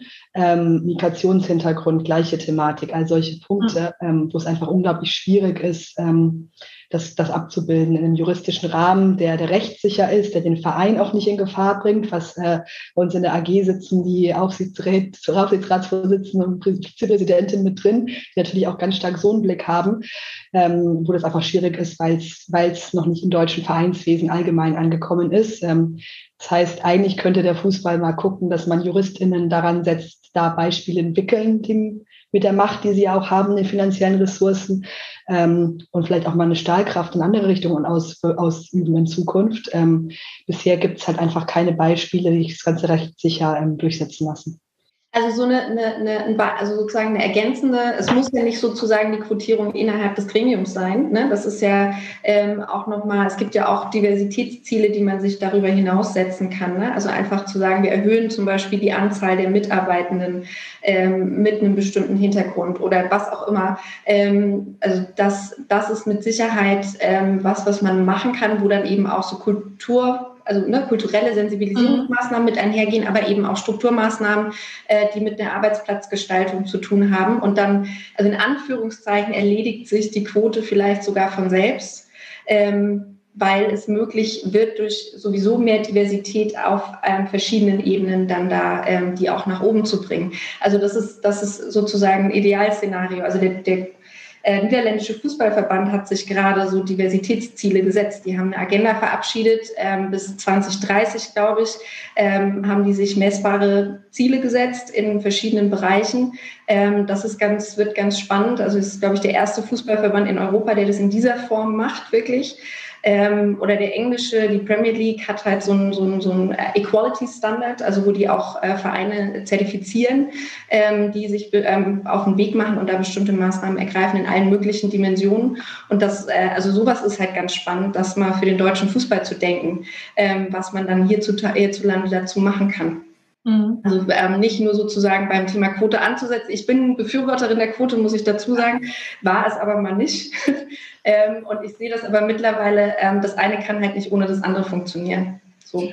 Was aber, und dann gebe ich an dich ab, hier ein interessanter Weg ist, finde ich, ich glaube, viele, die sich im Fußball bewegen, gehen erstmal rein mit der Idee, man braucht die Quote nicht und je länger man in dem Bereich unterwegs ist, umso eher kommt die Erkenntnis, okay, man braucht sie als Zwischenschritt, bis man tatsächlich eben das erreicht hat, was man möchte und dann wird es hoffentlich eben was Selbstverständliches. Pia, du wolltest dazu noch was ergänzen? Ja, also ich würde Anna-Maria in Teilen widersprechen wollen, weil, also ich meine, ich arbeite äh, hauptberuflich in einem Tendenzbetrieb sozusagen, also bei einem großen sozialen Träger ähm, in Berlin. Und ich meine, es ist durchaus möglich, in äh, Ausschreibungen, also gut von Tendenzbetrieben, aber auch sonst reinzuschreiben, dass ähm, ja gewisse ähm, Identitätsmerkmale oder zumindest sowas wie irgendwie äh, Gender und Diversity-Kompetenz oder so, ähm, dass das auf jeden Fall äh, gewollt ist, ne? oder dass irgendwie Menschen, man kann es ja mit dem äh, die, ähm, Migrationshintergrund auch machen, ähm, dass Menschen sozusagen bevorzugt werden, die eben ähm, ja halt diverse ähm, Identitätskategorien aufweisen. Und neben sozusagen, sag ich mal, jetzt irgendeiner, weiß ich nicht, Doppelquote oder Dreifachquote oder wie auch immer, ähm, liegt es natürlich schon auch irgendwie ähm, an dem, wie so ein, ich sag mal, jetzt Verband zum Beispiel nach außen auftritt. Ne? Ob es zum Beispiel eine Ansprechperson für ähm, geschlechtliche und sexuelle ähm, Diversität gibt oder so. Ne? Also ich meine, ähm, außer der harten Quote ähm, gibt es natürlich noch irgendwie viele, viele andere Sachen so. Und ähm, ich weiß nicht, wie gesagt, vielleicht hat auch gar nicht irgendwie jede äh, Person ein Problem damit, sich zu outen, wenn ich weiß, dass ich das in einem gewissen Zusammenhang halt kann oder das sogar vielleicht sogar irgendwie gewünscht ist. Ne? So. Ich glaube, du widersprichst mir damit übrigens überhaupt nicht. Ähm, ich glaube, wir sehen das genau gleich, dass es genau auch um solche Rekrutierungsthemen geht. Ich bezog mich wirklich darauf, eine Quotierung anhand von solchen Merkmalen wirklich fest, festzumachen, worum es uns ja gerade ganz stark geht, diesen Schritt zu haben, dass es, wir nicht über den nächsten Wahlen in die Situation kommen, dass wir überhaupt keine Frauen sind, sondern dass jetzt erstmal diesen bisschen mehr als den Status quo zementieren, wenn ich die weibliche Diversität mir angucke. Ähm, ich bezog mich damit tatsächlich auf, ein, auf eine feste Quotierung bei Arbeitsplätzen, ähm, was einfach juristisch, arbeitsrechtlich sehr, sehr schwierig ist. Du kannst eine Bevorzugung haben, genau wie du das sagst. Du kannst es aber nicht als Kriterium machen, ähm, was ja nochmal der große juristische Unterschied dann tatsächlich ist. Gut, ähm, dann habe ich vielleicht abschließend äh, zu dem Thema ähm, dann, also wir bewegen uns ja jetzt dann doch äh, erstmal sehr stark in den Bereich Frauenquote thematisch, was aber, glaube ich, auch wichtig ist, eben als Einstieg. Ähm, ich habe dazu noch eine abschließende Frage. Ähm, man kann ja schon sagen, solange es keine Frauenquote gibt, haben wir eine faktische Cis-Männer-Quote, weil Cis-Männer, die in bestimmten Gremien sitzen, immer wieder, also der eine Johannes holt den nächsten Johannes dazu und man bleibt eben so unter sich. Ähm, sprich, die, die Männer, die Cis-Männer, die da sind, äh, suchen Menschen aus, die ihnen besonders ähnlich sind. Wenn man es jetzt mal überspitzt formuliert, in dem Moment, wo man sagt, man hat eine Frauenquote, wie verhindert man, dass aus diesem Wunsch nach einer inneren Ähnlichkeit heraus die Frauen ausgewählt werden von den Menschen, die bisher in den Gremien sind, die ihnen wiederum am ähnlichsten sind? Also dass die Aufmischung quasi so gering wie möglich passiert. Maria, willst du oder soll ich? Fang du gerne an, dann ergänze ich super gerne. Naja, also da gibt es ja, da gibt's ja verschiedene Empfehlungen ähm, im Bereich von Einstellungsverfahren, Stellenausschreibungsverfahren. Ähm, also ähm, anonymisierte Verfahren helfen zum Beispiel schon mal sehr, systematisierte Verfahren, also auch systematisierte Fragestellungen äh, für Interviews ähm, und äh, dann eben auch bestimmte ähm, sozusagen aus Shortlist-Verfahren, also dass man bei Short, also bei den bei der Erstellung der, der Liste derer, die man einlädt, auch nach Diversitätskriterien beispielsweise ganz bewusst äh, listet. Also das sind jetzt nur drei Beispielmaßnahmen in so einem Verfahren, ähm, die Diversität begünstigen und äh, eben auch Überraschungen zulassen. Das ist genau der Punkt. Also es gibt ähm, ja den sogenannten Unconscious Bias, das nennt sich, ähm, also so unbewusste Vorurteile, kann man es vielleicht einigermaßen ähm, vereinfacht übersetzen. Ähm, und da geht es letztendlich darum, dass wir genau diese Stereotype im Kopf haben und instinktiv reagieren. Und jeder von uns hat das. Ähm, wir haben sie alle. Also wirklich alle, ich, also alle, die hier sitzen und, äh, ähm, und sich hier gerade beteiligen, haben unbewusste Vorurteile und wählen sozusagen Menschen in ihrem Umfeld auch nach diesen Vorurteilen aus. Ähm, und das, das muss man sich bewusst machen und äh, versuchen da sozusagen die zu minimieren. Und ich glaube, da ist, also das zeigt auch die Wissenschaft sozusagen in dem Bereich, dass dadurch einfach schon sehr, sehr viel gewonnen wird. Ich habe noch, glaube ich, ein praktisches Beispiel, das wir andiskutiert haben ähm, für Wahlenkontexte, also speziell Positionen, die gewählt werden, wo nicht ausgesucht wird. Ähm, wo ähm, tatsächlich auch standardisierte Fragebögen ja schon einen riesen Unterschied machen können, dass Leute gleichen Fragen beantworten müssen und du nicht nur aufgrund des Auftritts ähm, und wer, wer hat die schmissigste Rede auf so einer Mitgliederversammlung, sondern eben auch aufgrund der gegebenen Antworten Leuten die Möglichkeit gibst, ähm, das Ganze entsprechend zu bewerten. Also ich glaube, das ist nochmal so ein, so ein weiterer Aspekt, äh, den ich da nicht, ähm, nicht außen vor lassen wollen würde. Ja, du wolltest noch was ergänzen? Ja, nur ganz kurz. Also ich meine, ich ähm, bin keine, weiß nicht, ich arbeite irgendwie nicht in erster Linie mit irgendwelchen Diversitätsstrategien oder wie auch immer, aber ich finde zum Beispiel auch interessant, also ähm, um dem was entgegenzubringen von, es gibt ja die äh, KandidatInnen, die BewerberInnen nicht, die so divers sind und wie auch immer. Ähm, ich finde, dass zum Beispiel die Wissenschaft irgendwie da vielleicht ähm, tatsächlich auch als äh, Vorbild genommen werden kann. Also da gibt es ja mittlerweile sowas wie Talent Scouting, also für Frauen, aber vielleicht auch irgendwie für andere ähm, genau, Menschen mit, mit diverseren ähm, Identitäten oder so. Ich meine, klar, wir reden jetzt, wie gesagt, vielleicht vom Profifußball, ne, wo wirklich Geld zu verdienen ist. Ne? Also ich meine, weiß ich nicht, der DFC Kreuzberg braucht niemanden scouten, so, da ergeben sich die Leute, die irgendwie was machen wollen, von selbst. Aber wie gesagt, gerade irgendwie in diesen höheren ähm, Positionen braucht es vielleicht auch wirklich irgendwie eine, eine konkreten oder eine direkten Anrede ähm, bestimmter Personen, die vielleicht von sich aus ähm, aus den gegebenen Gründen, dass halt vor allem eben alte heterosexuelle Cis-Männer sind, die sich da irgendwie rumtreiben, gar nicht auf die Idee kommen würden, sich da auf irgendeinen Posten zu bewerben. Ne? So, also von daher fände ich das auf jeden Fall einen interessanten Ansatz. Wenn ich, wenn ich da vielleicht ganz kurz nochmal ergänzen darf. Ähm, wir haben letztes Jahr ähm, über FC St. Pauli eine Umfrage gemacht an die Mitglieder und hatten um die 1400 Antworten ähm, und haben Leute auch nach ihrer Geschlechtsidentität gefragt ähm, und haben sie gefragt, was sozusagen aus ihrer Sicht die Hürden sind, warum sie auch nicht in den Gremien sind. Und man hat schon einen starken Unterschied zwischen den binären Geschlechtern erkannt. Ähm, Im Sinne von, dass bei den Männern die, die häufigsten Gründe waren, ich habe keine Zeit oder ähm, mein Beruf ist mir wichtiger oder ich habe da keine Lust drauf, also jetzt mal so sehr vereinfacht gesagt. Bei den Frauen war ein viel stärkeres, kann ich das? Mit der einen großen Frage ähm, wo es, glaube ich, auch eine ganz spannende Studie gibt. Ich glaube, die ist mittlerweile 18 Jahre alt, dass gerade auch so in ehrenamtlichen Kontexten ähm, Frauen viel häufiger gefragt werden müssen, bis sie Ja sagen. Ähm, auch Sandra bei uns erzählt das immer wieder, dass, dass sie ja selbst irgendwie auch zwei, dreimal motiviert werden musste, bis sie dann, okay, ich, ich, ich kann das. Ähm, und äh, auch ein viel stärkeres bin ich da gewollt durchgekommen. Also, also ich habe bei keiner einzigen, ich habe diese Umfrage wirklich sehr detailliert irgendwann auch durch vorbereitet für, für die Auswertung. Ich habe kein einziges Mal von einer Person, die sich männlich, äh, cis-männlich identifiziert hat, gelesen ein, ich traue mir das nicht zu. Ähm, höchstens ein, ich bin dazu für alt, ich bin dazu zu alt, ähm, ich lasse mal lieber den jungen Hüpfern den Vortritt, ist jetzt so sehr in, in bisschen Tendenzen sprechen. Bei Frauen habe ich ein viel stärkeres, ähm, kann ich das, bin ich da gewollt wahrgenommen. Und ich glaube, das ist ein riesengroßes Thema, wo wir bei den Vorbildern ja auch waren. Ähm, es gibt einfach ganz, ganz wenige, so wie, wie ich in dem Fall, also jetzt auch wie ich als Frau, ähm, die da sind. Und das ist halt ein, ein Thema, ähm, das, das einfach existiert und äh, was man durch so eine Quote, glaube ich, temporär äh, lösen kann. Das sollte nicht der Endzustand sein, dass wir unsere gesamte Gesellschaft durchquotieren äh, müssen und alles am Kleinste festlegen. Ähm, ich glaube halt, dass die Quote das Instrument ist, dahin einen Schritt zu gehen. Ich würde gern äh, mal ganz bewusst äh, Riem und Dennis äh, mit reinnehmen an der Stelle, weil wir ja jetzt viel gesprochen haben ähm, über Dinge, die eben dann tatsächlich ähm, Gremien und so weiter äh, betreffen. Und ähm, weil man ja im Fußball schon zwei sehr unterschiedliche Felder hat, eben einmal das, was in den Gremien passiert und einmal das, was auf dem Platz passiert. Und ihr beide seid ja nun mal auf dem Platz.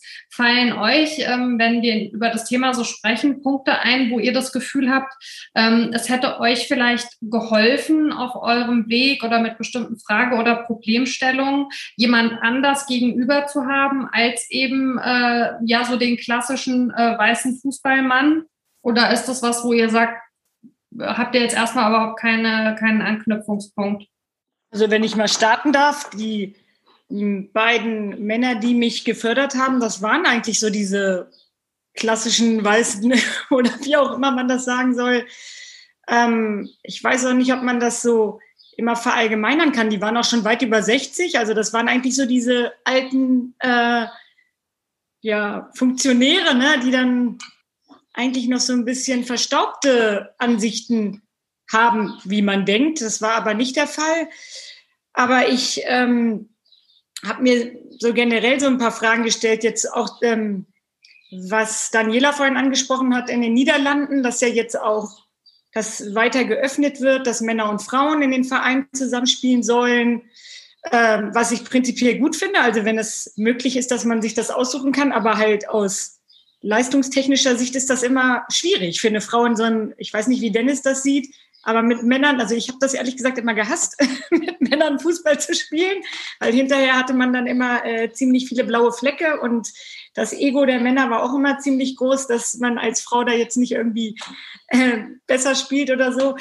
Ähm, aber ja, ich weiß nicht. Es ist, glaube ich, eine Sache, die man so von Grund auf nicht von, von heute auf morgen ändern kann. Also das ist, äh, wenn du meine Eltern vor 20, 30 Jahren gefragt hättest, ob ich Fußball spielen soll als Frau hier in Deutschland, dann hätten sie das nicht so ohne weiteres unterstützt. Und das war dann halt auch ein schleichender Prozess. Und äh, heute sind sie stolz und freuen sich darüber. Das wird Dennis vielleicht auch äh, nicht anders gehen.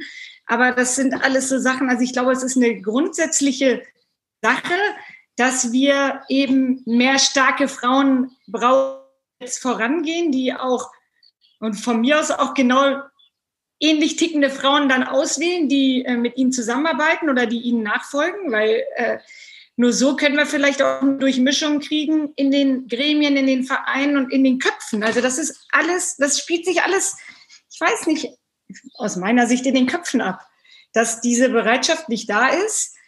Vielleicht ist auch der Fußball noch nicht so weit. Vielleicht haben wir da auch noch einfach zu viel Rückstand, ähm, um zu sagen, das kann sich jetzt alles schnell ändern. Aber ich merke, dass wir zumindest auch mit Veranstaltungen wie diesen und mit den wundervollen Frauen, die hier ganz tolle Aspekte reinbringen aus unterschiedlichen äh, Bereichen, dass wir auf dem richtigen Weg sind, meines Erachtens.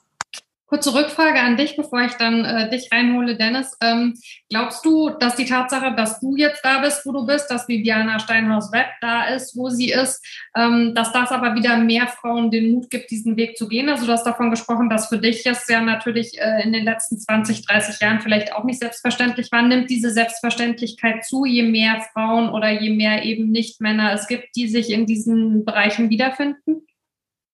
Also ich hatte bei mir das Gefühl damals 2015, als ich in die dritte Liga gekommen bin, dass es fast so ein kleiner Kompromiss war. Lassen wir sie doch dritte Liga pfeifen, damit wir Bibi Steinhaus nicht erste Liga pfeifen lassen müssen. Weißt du, so ein bisschen, mhm. geben wir den Frauen ein bisschen was, dann pfeift die jetzt dritte Liga, da tut sie vielleicht keinem weh. Und dann müssen, also dann, dann haben wir gezeigt, wir unterstützen die Frauen. Mhm. Aber ich finde, es gibt so viele Frauen, die auch jetzt zum Beispiel haben wir eine, seit Jahren eine ganz tolle Assistentin in der zweiten Liga der Männer. Ich denke, Anna-Maria hat sich schon ganz oft an der Linie rumlaufen sehen auf Pauli. Ähm, Katrin Rafalski, die ist für mich, hat die einfach das Potenzial auch zum Beispiel in der ersten Liga zu assistieren. Und ich weiß nicht, also da spielen sicherlich auch wieder bestimmte Kriterien eine Rolle, aber Sie wird, glaube ich, auch in den nächsten ein, zwei Jahren 40.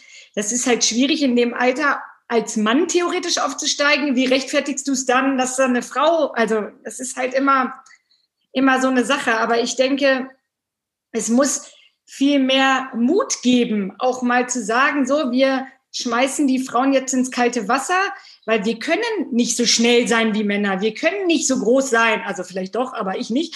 Ähm, wir können vieles nicht aus athletischer und muskulärer Sicht. Aber wir haben halt ganz viele andere Qualitäten und das bin ich der Meinung, hilft auf dem Fußballplatz immens. Ähm, vielleicht so zwischenmenschlich Soft Skills. Ich finde, das macht einen ganz, ganz krassen Unterschied.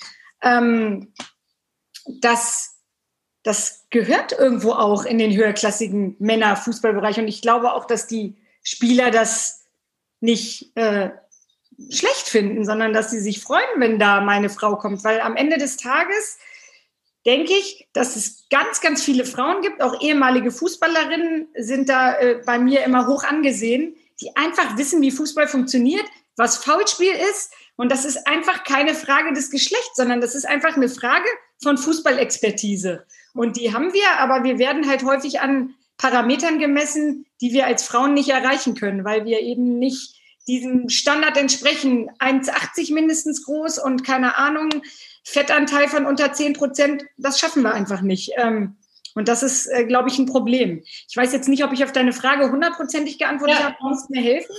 Aber ähm, ich denke, diese Quote, also das, was ich ja schon sagte, Leistung ist schwer messbar. Es muss mehr Frauen geben und ich finde, dass die Qualität ist auch da. Man muss sich einfach auch viel mehr trauen und auch schon viel früher, nicht erst mit 35 sondern von mir ist auch schon mit Anfang 20. Das machen sie bei den Männern ja auch. Bei uns Frauen, wir müssen erst FIFA-Schiedsrichterin sein. Da bist du im Frauenbereich schon so eine Karriere gegangen. Die hat schon fünf, sechs, sieben, acht Jahre gedauert, bis du überhaupt im Männerbereich mal in der Lage bist, Karriere zu machen. Und da sehe ich ehrlich gesagt ein Problem im Schiedsrichterwesen. Hm. Wie siehst du es, Dennis? Ähm, also ich muss da bei allen Punkten der Riem äh, recht geben. Ähm, Bereitschaft, wie gesagt, ich musste mich im Frauenfußball oder allgemein im Fußball äh, alleine bei allen Punkten durchkämpfen. Ähm, wurde damals auch nicht äh, unterstützt von der Familie, von Freunden. Die haben immer gesagt, äh, was willst du denn? Das war damals so, heute ist das ein bisschen anders da, aber damals war das halt so, schon sehr, sehr schwierig im Frauenfußball ähm, Fuß zu fassen. Ähm, wie gesagt, mir hat der Sport immer sehr, sehr gut gefallen. Deswegen habe ich auch immer weitergemacht, habe mich nie beeinflussen lassen von anderen Menschen, habe immer gesagt, ja, ich mache da weiter. Mein Papa war auch damals sehr dagegen, weil er es durch äh, in der Türkei überhaupt nicht kannte, dass es da überhaupt Frauenfußball gibt oder so. Das gab es auch damals nicht. Und äh, seine Freunde haben auch immer gesagt, ja, deine Tochter was will die denn im Fußball? Das machen doch nur die Jungs oder Männer. Und äh, ich habe immer gesagt, nein, ich will nur Fußball spielen. Und heute sind die auch stolz, ja, meine Eltern, dass ich überhaupt so weit äh, gekommen bin und auch in der Bundesliga gespielt habe und für die türkische Nationalmannschaft. Ähm, heute ist es ein bisschen einfacher, muss ich sagen, durch meinen Freundeskreis. Äh, viele erzählen mir, ja, jetzt ist das halt auch wirklich einfacher im Frauenfußball Fuß zu fassen. Aber wie gesagt, ich musste mich früher auch mal da alleine durchkämpfen, hatte nie irgendwelche Unterstützung von Familie beziehungsweise auch von anderen äh, Leuten. Und ja, also wie gesagt, war schon nicht einfach. Man kämpft sich durch. Man muss einfach Ehrgeiz haben und äh, es einfach wollen. Dann schafft man das auch, egal in welchem Bereich, ob es im Fußball ist oder anderen Sportarten im, im Frauenbereich oder beruflich. Äh, ja, da muss man einfach als Frau dahinter stehen und einfach sagen, ja, ich möchte das machen und auch äh, weitermachen, egal wer was sagt. Und äh, da die Riem gesagt hat, im jetzt äh, niederländischen Fußball mit äh, Männerfußball und Frauenfußball zusammenspielen. Ja, witzigerweise, äh, ich habe früher gerne mit Jungs Fußball gespielt draußen, aber jetzt im Verein kann ich mir das überhaupt nicht vorstellen, körperlich und physisch.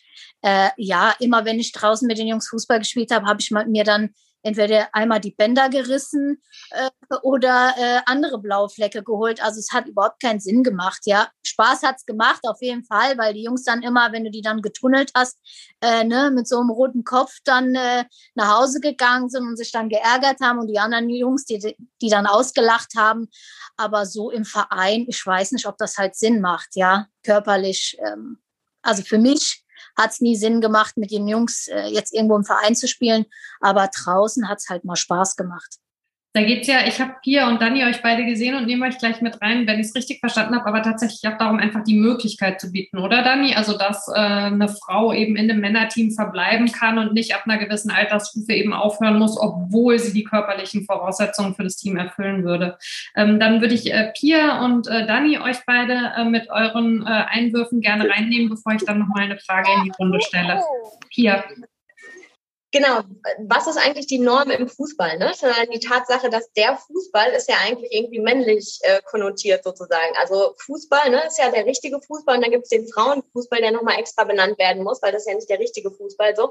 Also so ein bisschen die Frage, genau, was ist eigentlich irgendwie die Norm im Fußball? Ne? Es ist halt eben die Person, die 1,80 ist und ähm, weiß nicht, Body Mass Index von, was hast du gesagt, oder unter 10 Prozent irgendwie äh, Fettanteil hat und so weiter und so. Also genau, also braucht es nicht da einfach auch irgendwie eine, eine Veränderung der, der gesamten ähm, Fußballkultur? Also ich meine, in anderen Sportarten finde ich das ähm, auf jeden Fall weniger stärker ausgeprägt als im Fußball. Also ähm, weiß nicht, also man, gibt ganz oft auch diese Debatte von irgendwie, ja, und aber der Frauenfußball ist auch nicht so attraktiv wie der Männerfußball, weil der halt irgendwie langsamer ist und weniger athletisch und so weiter und so.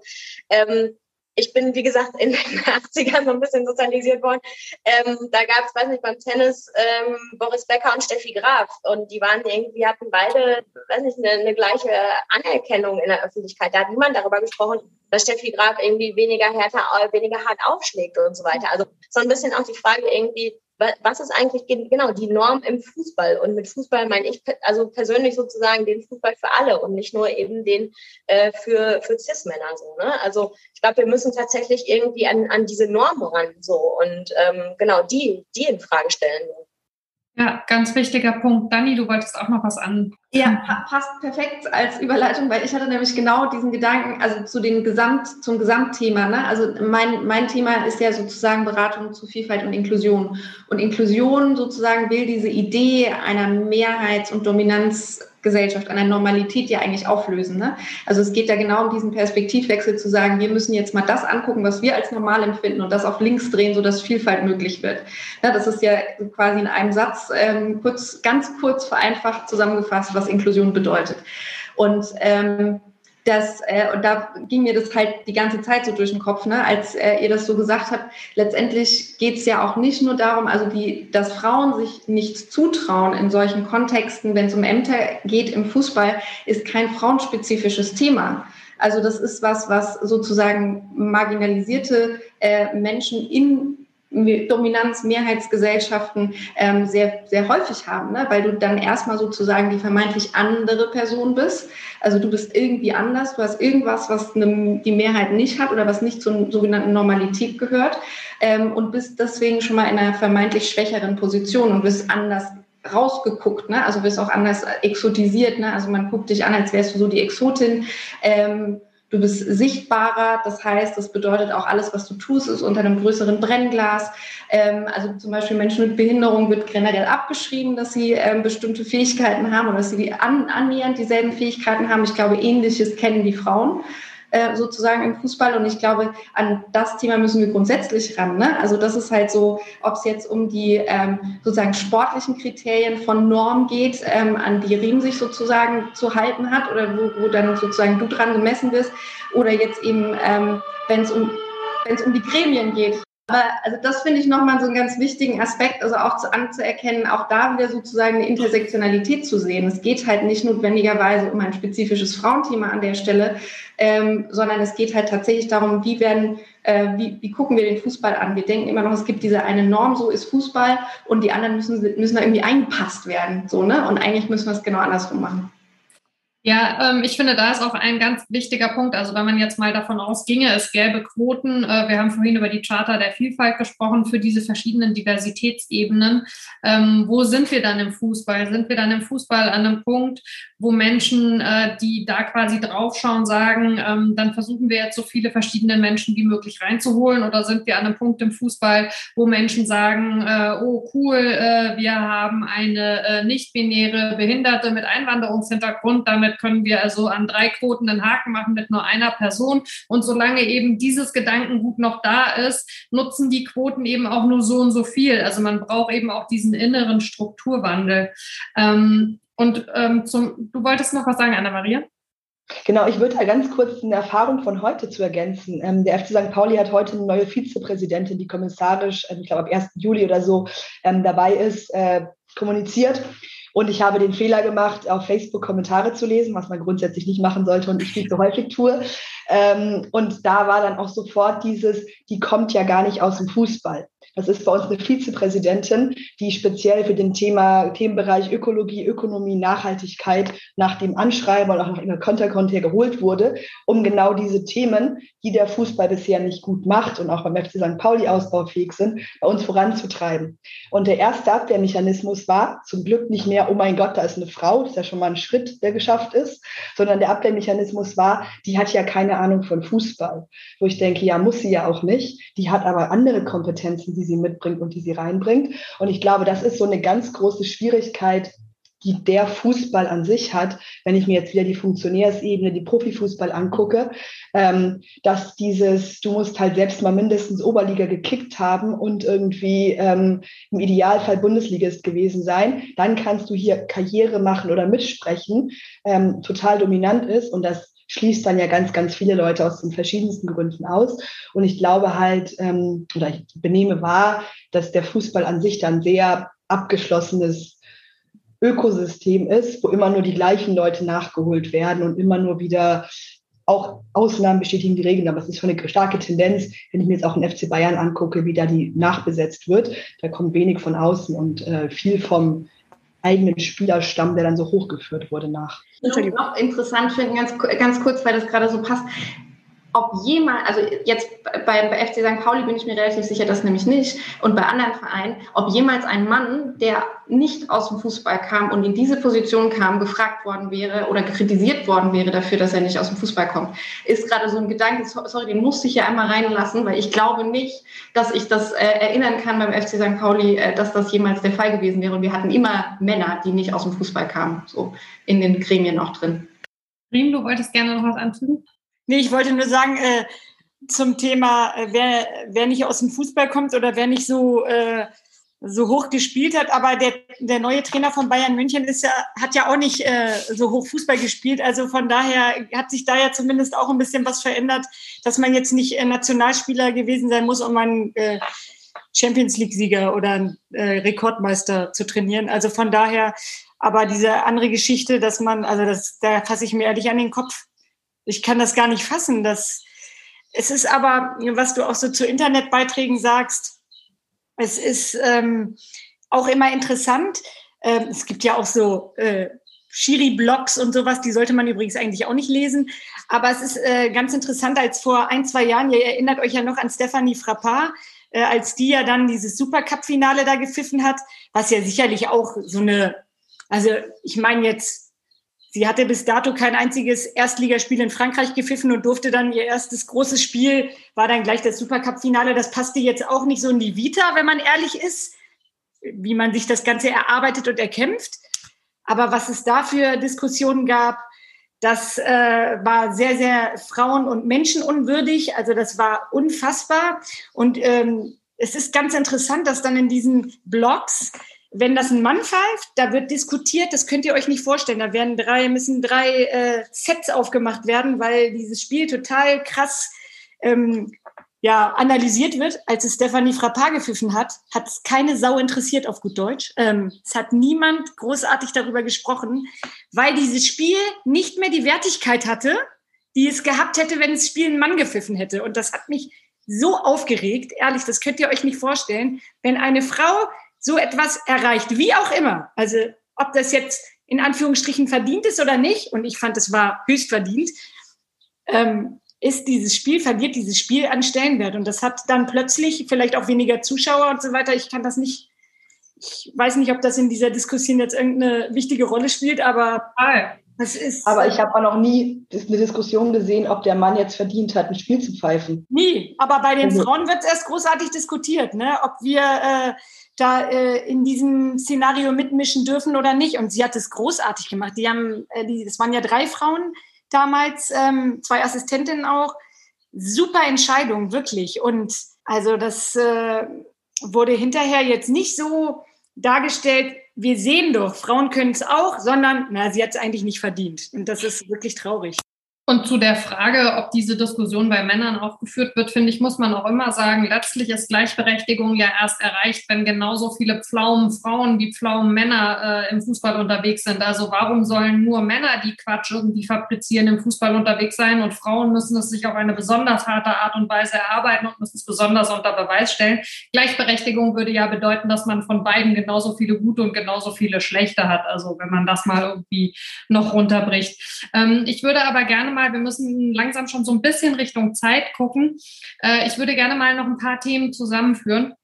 Pardon, und zwar haben wir zum einen hat Riem vorhin gesagt, ähm, was ich ganz spannend fand, also den Punkt, ähm, dass äh, weibliche Schiedsrichterinnen sich oft eben schon äh, im Fußball der Frauen äh, sehr viel erarbeitet haben müssen, bevor sie überhaupt rübergehen können in den Fußball der Männer. Und dann hast du schon das Altersproblem so ein bisschen.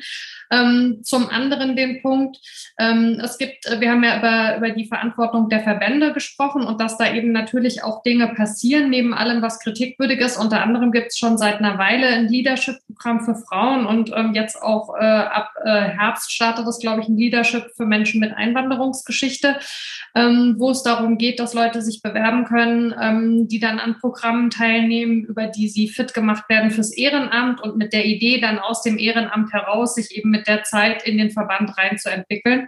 Was, also sind wir uns, glaube ich, einig, ähm, eine gute und wichtige Initiative ist, aber eben auch wieder so einen krassen Zeitstrahl anlegt.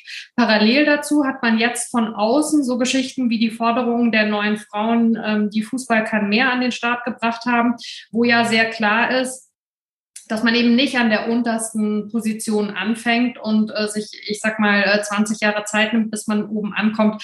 Was würdet ihr denn sagen? Was sind Wege, wie man das verbinden kann? Also auf der einen Seite so eine strukturelle Förderung von unten nach oben und auf der anderen Seite aber auch auf jeder Ebene Türen zu öffnen für QuereinsteigerInnen, damit sich schneller etwas bewegt. Pia? Zum Thema Ehrenamt fällt mir da sofort was ein. Ähm, also ähm, genau, also ich meine, ich habe diese diese ja, neueste Initiative vom, vom DFB finde ich auch erstmal begrüßenswert.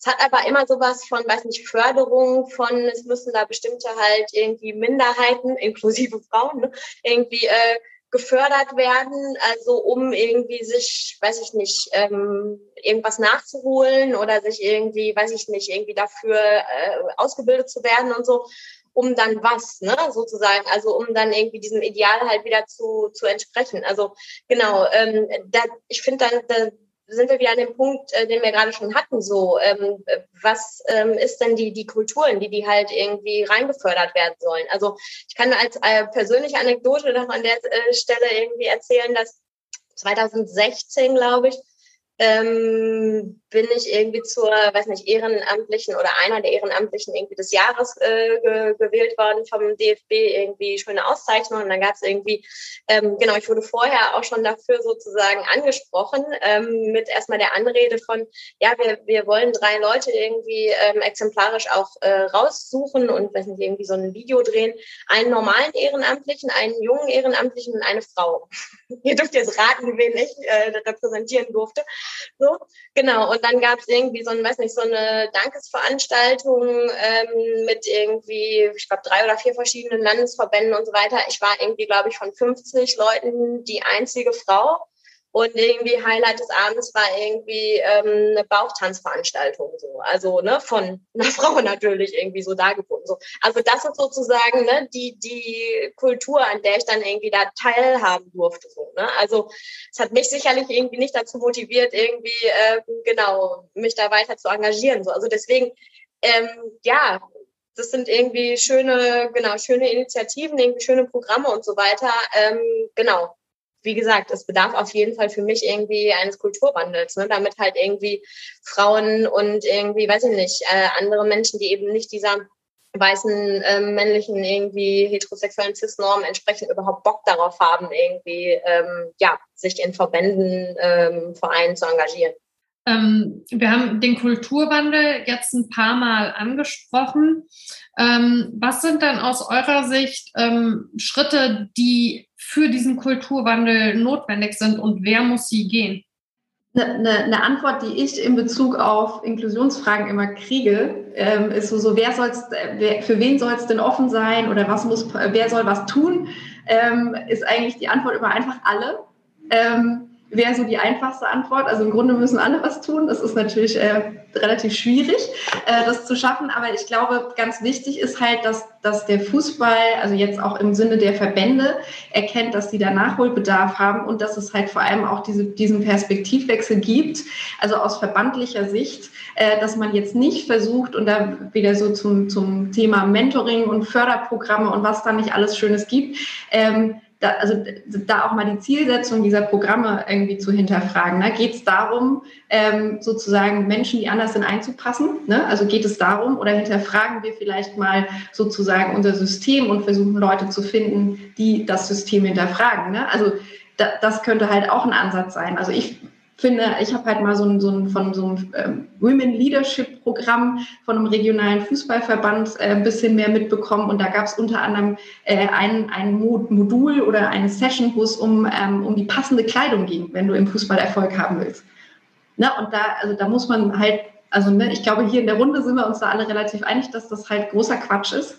Ähm, aber das ist halt offensichtlich noch gedachte, gedachtes Denken. Ne? Also das ist offensichtlich so, dass das noch für, für ein probates Mittel gehalten wird, um Frauenförderung zu betreiben. Was muss ich anziehen, damit ich im Fußball Karriere machen kann? Also ich muss möglichst seriös. Muss ich Kleider anziehen oder darf ich keine Kleider anziehen? Das ist die wichtige Frage. Guter, guter Punkt. So, zu dem, ich, ich war so empört, dass ich zu der Frage gar nicht mehr gekommen bin. Es, es ging nur um Seriosität. Man sollte so seriös sein, damit man dann auch genommen wird, wenn man so auftritt. Ja. Also man sollte auf jeden Fall irgendwas anhaben. Ähm, ich hätte mal äh, noch hilfreich, oder? genau. Ähm, ich habe mal vielleicht äh, in der Runde äh, mit Blick auf die Uhr eine abschließende Frage. Ähm, und zwar korrigiert mich, wenn ihr es anders seht. Ich habe so ein bisschen das Gefühl, ähm, dass mit dem Bewusstwerden dessen, dass dieses Diversitätsthema A wichtig ist und B auch ein Image-Thema ist. Ich glaube, äh, das stellen wir alle fest, ähm, dass das in der Behandlung durchaus auch eine Rolle spielt, dass sich da schon fast wieder so eine Rivalität ergibt. Ähm, kommt eine Veränderung von innen, kommen Leute von außen, die sagen, wir wissen irgendwie was. Ähm, aus welcher Gruppe kommen Leute, von welcher Diversität sprechen wir? Was glaubt ihr denn, wie man es schaffen kann, ähm, über Verbände, Vereine, Fans, Betroffene, Nicht-Betroffene, äh, diese Anstrengungen für Diversität tatsächlich zusammenzuführen und nicht da auch noch so ein Gegeneinander zu haben? Klitzekleine Abschlussfrage. Ja, ich, ich würde mal anfangen mit einer doppelt spannenden Erfahrung, die ich gemacht habe in der, in der Taskforce tatsächlich, ohne dass ich jetzt vertrauliche Informationen mitteile, ähm, dass zum Beispiel das Thema Diversität äh, sehr stark von den VertreterInnen der Sponsoren, die ja auch mit in der Taskforce saßen, stark gepusht wurde, weil die sagten, wir können euch ähm, nach den ESG-Kriterien, denen wir als Unternehmen häufig schon verpflichtet sind, kein Geld mehr geben, lieber Fußball. Wir können euch nicht mehr Sponsoring geben, wir können euch nichts mehr machen, wenn ihr nicht mal die Zeichen der Zeit erkennt. Und ähm, ich bin dann ja doch genug aktive Fan, um jetzt SponsorInnen, Vertreter, nicht unbedingt, VertreterInnen, nicht unbedingt äh, auf meiner auf meiner Liste von Leuten, mit denen ich Allianzen schmieden würde, als allererstes zu sehen. Das war aber, finde ich, so total spannend, ähm, wie, viel, wie viel Einigkeit es da gab, dass da was passieren muss. Ähm, und mein zweiter Gedanke ist immer, sorry, die haben halt einfach 20 Jahre ziemlich gemütlich oder auch länger als 20 Jahre super gemütlich geschlafen. Ähm, da kann jetzt Druck aus allen Ebenen kommen und entweder du gehst halt mit und erkennst die Zeichen der Zeit oder dann halt auch nicht mehr. Und dann kannst du dir einen anderen Beruf suchen, der eine reine Männerdomäne ist, keine Ahnung, oder ein anderes Betätigungsfeld. Ähm, aber das, das, ist dann halt auch einfach so. Ähm, ich glaube, und das will ich eigentlich, was ich sagen wollte, was ich halt ausgeführt hätte, Allianzen gibt es heute häufig an Punkten, wo man sie nicht unbedingt als allererstes erwarten würde. Ähm, und, und das ist einfach wichtig, da offen zu sein, weil ich da tatsächlich sehr, sehr, selbst sehr überrascht war davon, dass, äh, dass das kommt aus einer ganz anderen Motivation, als sie von mir kommt. Das ist auch klar, weil die halt weiter Sponsoring betreiben wollen, ähm, aber trotzdem halt ähm, sehr spannend gewesen im Kontext. Ja. Ich glaube, es kommt am Ende auch auf die Sprache an. Also ähm, so um da zu ergänzen, also es ist, ähm, also Sponsoren haben beispielsweise auch eine ganz andere Intention hinter Diversity-Konzepten äh, oder sehen eine andere Intention hinter Diversity-Management-Konzepten, äh, weil die erwiesenermaßen zum Unternehmenserfolg beitragen. Ne? Also das darf man halt auch nicht vergessen, dass das ein sehr leitender Gedanke ist äh, bei solchen ähm, Vorhaben aus einer unternehmerischen Sicht. Ähm, und da das ist nicht unbedingt was, wo eine Fangruppe XY jetzt ähm, sozusagen Juhu schreit. Ne? Also ich glaube, da kommt es auch tatsächlich darauf an, die richtige Sprache zu finden. Ich bin da Pragmatikerin. Ich denke halt, wenn der Verein sich auf den Weg macht, ähm, diverser und inklusiver zu werden und das erstmal sozusagen vermeintlich aus einer monetären oder ähm, Verwertbarkeitsperspektive tut, dann muss ich das persönlich nicht gut finden, aber es ist zumindest erstmal ein wichtiger erster Schritt ähm, und eine weitere Erkenntnis kann danach folgen. Aber aus einer Fan-Perspektive, mich da auf den Weg zu machen und da mitzugehen, dann ähm, muss man auch ähm, so abgeholt werden an den Interessen, ähm, die ich als Fan äh, ins Stadion mitbringe. Ne? Und da geht es eben auch darum, ne? kann ich mit dem Hintergrund, den ich habe, mit dem Umfeld, mit dem sozialen Umfeld, was ich habe, fühle ich mich da im Stadion wohl als Frau, als Mensch mit Migrationsgeschichte, als Mensch mit Behinderung, ähm, werde ich da in der Fanbetreuung wahrgenommen, ähm, ne? wie wird mit mir gesprochen, wie werde ich angesprochen, wie werde ich einbezogen? Oder geht es auch da nur darum, irgendwie in Gremien ähm, zu gucken, dass man sozusagen diejenigen besetzt, die am lautesten schreien? So. Stadion wäre sowieso ähm, noch ein ganz wichtiges Thema im Prinzip, äh, wenn wir von Diversität sprechen, weil es eben da auch darum geht, Räume zu schaffen für alle, weil Diversität, Daniel, das ist natürlich auch stark dein Thema, ja auch immer eine Wahlfreiheit für verschiedene Gruppen bedeutet, also dass ich nicht gezwungen bin, als Angehörige, Angehörige einer Gruppe an einem bestimmten Ort beispielsweise mich im Stadion aufzuhalten, wenn wir jetzt äh, beispielsweise Richtung äh, behinderte Fans schauen, ähm, die oft eben nicht äh, in der Kurve stehen äh, können oder äh, wie auch immer immer. Ähm, und genau diese Wahlfreiheit gehört dazu, Diversität aber dazu, würde jetzt aber heute Abend tatsächlich äh, nochmal ein ganz neues Thema aufmachen. Ähm, und dazu ähm, haben wir die Zeit leider nicht mehr. Ähm, ich würde an dieser Stelle ähm, das reine Podium beenden. Ähm, ich bedanke mich jetzt bei euch mal in der Runde, in der ihr mir auf meinem Bildschirm angezeigt werdet. Äh, liebe Dennis, äh, liebe Anna-Maria, liebe Dani, liebe Riem und liebe Pia, ganz, ganz herzlichen Dank für eure Zeit und für eure spannenden Gedanken und auch für eure Offenheit mit dem Thema. Ich hoffe, es hat draußen den äh, TeilnehmerInnen und ZuschauerInnen genauso viel ja, Input geliefert wie uns hier auf dem Podium. Ach komm, Frau, mach doch rhythmische Sportgymnastik.